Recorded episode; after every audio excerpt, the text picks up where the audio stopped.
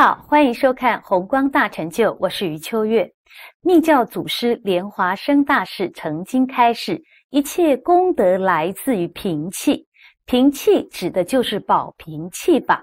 什么是保平气的功德奥秘呢？现在我们就赶快来听莲生活佛的开示：保平气啊，今天呢，再跟大家谈这个保平气，因为有这个弟子问呢。保平气到底是在什么时候修比较好？那么这个问题呢，我以前在这个《密宗道次第广论》里面有提到过，因为他这个在什么时候修啊，也分成两派，一派呢是主张啊，这个外法相应了以后，也就是本尊相应以后，才可以修保平气。那么另外一派呢，他主张啊，在修释迦行的时候就可以修保平气，也就是说，这个从开始啊，你皈依灌顶以后就可以修保平气。那么我自己本人这样子认为啊，因为保平气可以讲是内法本身的一个开始。也就是内华本身的一个一个基础，一个最重要的一个点。那么我是随顺大家，你愿意本尊法相应以后再修可以，愿意开始皈依灌顶以后你修保平气也可以，但是你对保平气一定要认识清楚。因为内法的开始啊，保平气非常的重要。这个莲华生大师啊，在《乌金》的重要口诀里面就讲，平气是第一重要的，一切的功德啊，来自于平气啊，这一点是非常重要。所以平气一定要修的。为什么叫保平气呢？因为它底下有一个。一个半个平的样子，上面又有一个平，这样压下来，就叫做宝平。啊，半个平这样压下来，那么这个宝平器啊，其实有三种，一种是属于啊在际轮的宝平器，一种是心轮的宝平器，一种是前身的宝平器。但是在心轮的保平气啊，容易使心气一动，就会产生麻烦。全身的保平气，你气轮的保平气没有修成，还是不要修。所以我们讲的只是讲这个下丹田气轮的保平气。它最重要的口诀呀，有四个呼吸嘛，一个是引。就是吸进来，第二个是满，啊，第三个是消，第四个是散，啊，四种。那么我以前讲过啊，教大家这个吸一口气，慢慢的吸一口气进来，藏在下丹田。那么你这个满了以后啊，你这个一压。就是上气呀，下压，一提就是下气上提，就是两个宝盖啊压下来，把这个气存在丹田的地方，就是保平气。它最重要的口诀是上气一定下压，下气一定上提，变成你丹田变成一个宝瓶的样子，把这个气存在那里。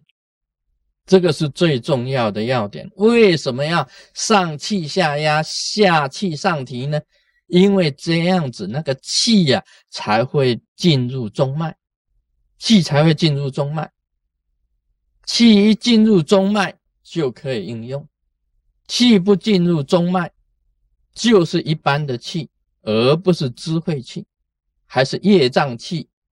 我们主要修气法，就是把业障气变成智慧气，进入中脉。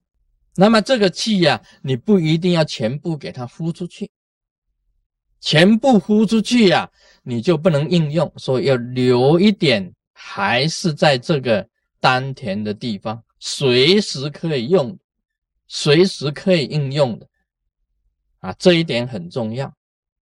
那你这个保平气修法也分两种，有一种呢是是柔和保平气，一种是肛门保平气。柔和保平气啊，主要是吸气的时候啊，很慢、很细、很长。肛门的保平气就是吸气很快、很短、很猛，但是快、短、猛有坏处。为什么呢？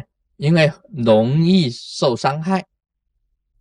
你在当中还有射息呀，快、短、猛还有射息，一射的话，这个顶上往上冲，眼睛会红，牙齿会痛。头也会痛，还会流鼻血，寿命也会短，伤害到脑。所以这个肛门的保平器，我们以后再谈。我们修的是柔和保平气，柔和保平气，你这个把气存了、满了、存了以后，慢慢消掉。消掉怎么消呢？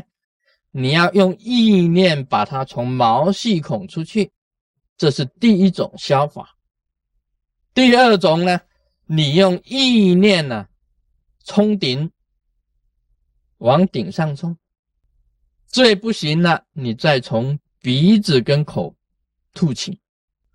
啊，鼻子跟口可以吐气，实在是憋不住了才吐气。那么这一股气呀。非常的重要，非常的重要。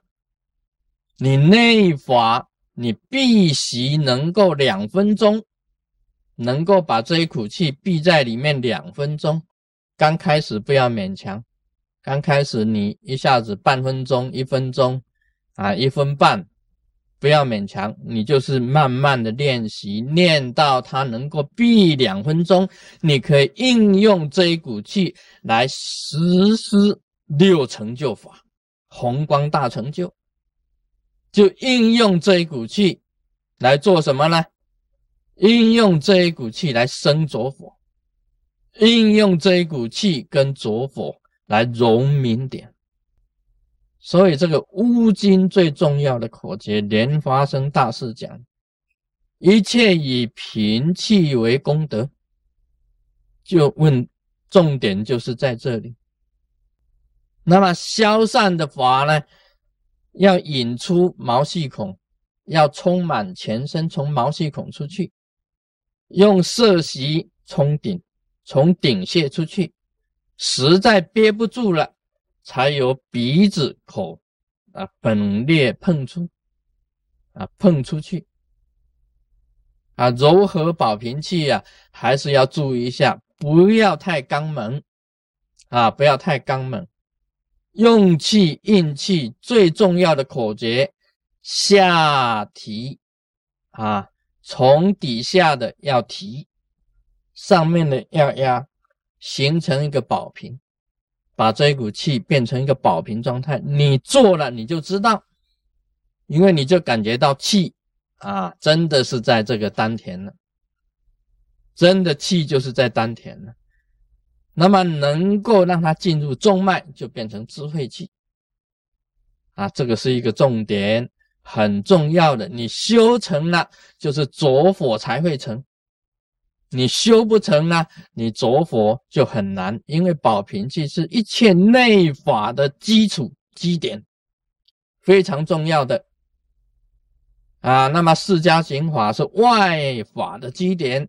保平气就是内法的基点啊，今天就讲到这里，我们马上别迷糊。